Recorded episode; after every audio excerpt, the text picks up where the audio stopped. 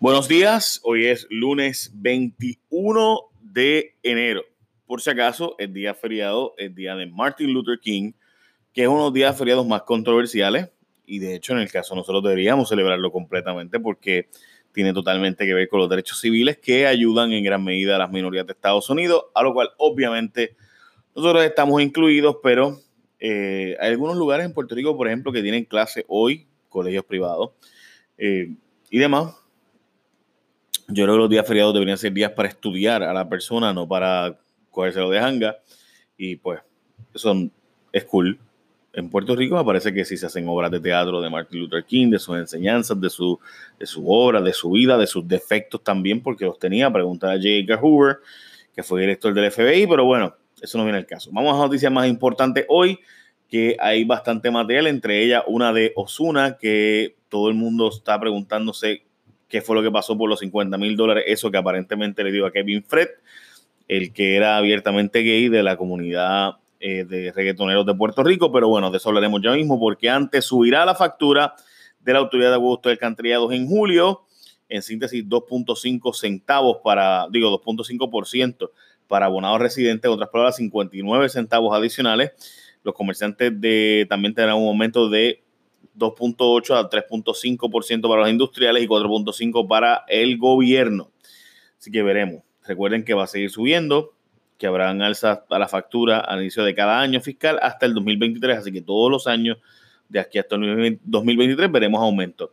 Medio millón de personas fueron a las fiestas de la calle San Sebastián este fin de semana sin mayores incidentes. De hecho, se extendió en el último día eh, la transportación pública para que la gente pudiera ir. Eh, como ustedes saben, yo fui jueves, viernes y domingo y me las tuvieron bastante cool. Eh, la crisis humanitaria dejan viejitos en hospitales, tal y como hemos dicho que veríamos este tipo de cosas pasar con lo que mucha gente tomó a chiste, que era lo que llamaban la crisis humanitaria, y eso que finalmente se consiguieron los fondos que se preveían que pudieran no haberse conseguido. Pues no es noticia nueva que después del paso de María, muchas cosas han cambiado, entre ellas eh, que los hospitales tienen un montón de viejitos que no tienen a nadie cuidándolos, nadie visitándolos, nadie chequeándolos. Eh, la mayoría de los viejitos a los que se le, ocurre esto se debe a que los hijos se encuentran en Estados Unidos, no les interesa responsabilizarse o eh, los hijos tienen problemas de alcoholismo, de adicción, de ambulancia, lo que sea. por ejemplo, en el centro médico hay 58 pacientes que son atendidos, los cuales no tienen hogar ni familia identificada. En su mayoría son viejitos y no saben qué hacer con ellos. 58 pacientes es un montón de gente.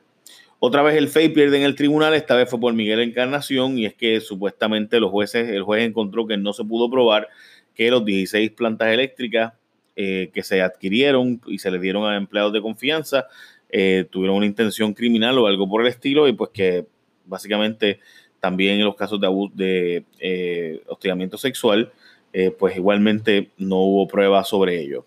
Según el FEI, irán en alzada. Lo veremos. ok, Va a haber una app, una app, me disculpan, eh, para la AMA. No voy a decir cuál es el issue, porque obviamente nadie puede estar en contra de que haya una app para que tú puedas organizarte y saber en tu celular dónde viene la AMA, la guagua, y por tanto te organices. Sin duda eso es bueno. El problema es, van a haber guaguas suficientes ¿Me entienden lo que quiero decir, verdad?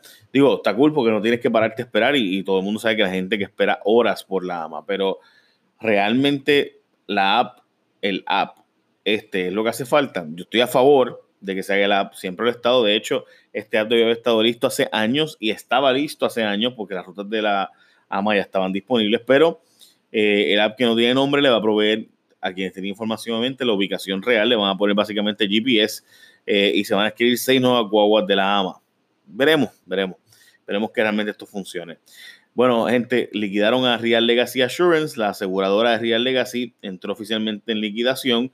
Esto significa que las personas que tienen reclamaciones van a poder continuarlas, aunque según una persona encargada de la liquidación, los asegurados van a tener que llenar un nuevo formulario para continuar con sus reclamaciones y eh, si la venta de activos no da para pagar todas las reclamaciones, la industria tiene un parecido, algo parecido al FDIC, donde un seguro cubre, al igual que el FDIC, en un tope de hasta eh, varios cientos de dólares, de miles de dólares. En síntesis, eso es. Eh, así que los aseguradores no deben tener problemas a menos que sus daños sean millonarios. Si usted sus daños son de más de 300 mil pesos, pues entonces puede empezar a tener problemas. La jueza Taylor Swain dice que no, aparte del acuerdo de Cofina, la jueza aún no ha decidido si va a aceptar el acuerdo o no de Cofina, pero sí ya dijo que no va a aceptar, por ejemplo, que se le dé inmunidad a quienes emitieron la deuda, a funcionarios públicos que están pidiendo inmunidad, básicamente, y también a banqueros que formaron parte de las negociaciones y transacciones. Y según el juez Frankie Carlo, eh, no lograron probar su caso los que estaban en contra del acuerdo de Cofina, porque sus opciones más bien tienen que ver con si se, si se hace un acuerdo igual con GOs o no, y también que hay que esperar si se logra un acuerdo con los GOs ahora, eh, con, los otros con las otras deudas. Recuerden que hay la deuda de Cofina, la deuda que se paga con el IBU, la deuda de eh, GOs, la que se paga con las planillas y otros ingresos del gobierno central. Y hay que esperar, porque la jueza no ha resuelto el caso todavía de si va a aceptar Cofina o no. Bueno, continúa el cierre federal. Donald Trump ofreció a los Dreamers la legalización de su estatus a unos 800 mil Dreamers, mientras eh, habla de eh, hacer la muralla todavía, y eso pues es lo que está ofreciendo a los demócratas. Déjenme hacer eh, la muralla y yo les doy a ustedes los 800 mil Dreamers. Se estiman en, realmente en 2 millones los Dreamers, pero hay unos que se reportaron y registraron para poder conseguir en permisos de empleo bajo Obama, y eso pues es la gran diferencia. El Wall Street Journal está hablando sobre Puerto Rico y la Autoridad de Energía Eléctrica que la van a privatizar y ya tienen las empresas seleccionadas. Eh, se espera que los cuatro grupos comiencen a someter sus propuestas al gobierno próximamente y que para el tercer trimestre del año el gobierno tenga cuadrado los ganadores y que este año ya esté privatizado. El artículo de Wall Street Journal está disponible, lo puse ahí en el resumen. Se disparan los casos de maestros buscando ayuda emocional.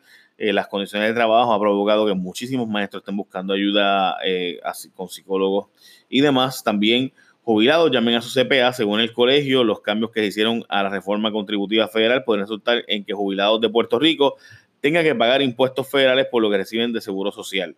Por esta razón, les recomiendan a los jubilados informarse con un CPA. Yo voy a buscar información de esto y tocarlo eh, con detalles porque es verdad que no, no lo voy a creer cuando leí esta noticia.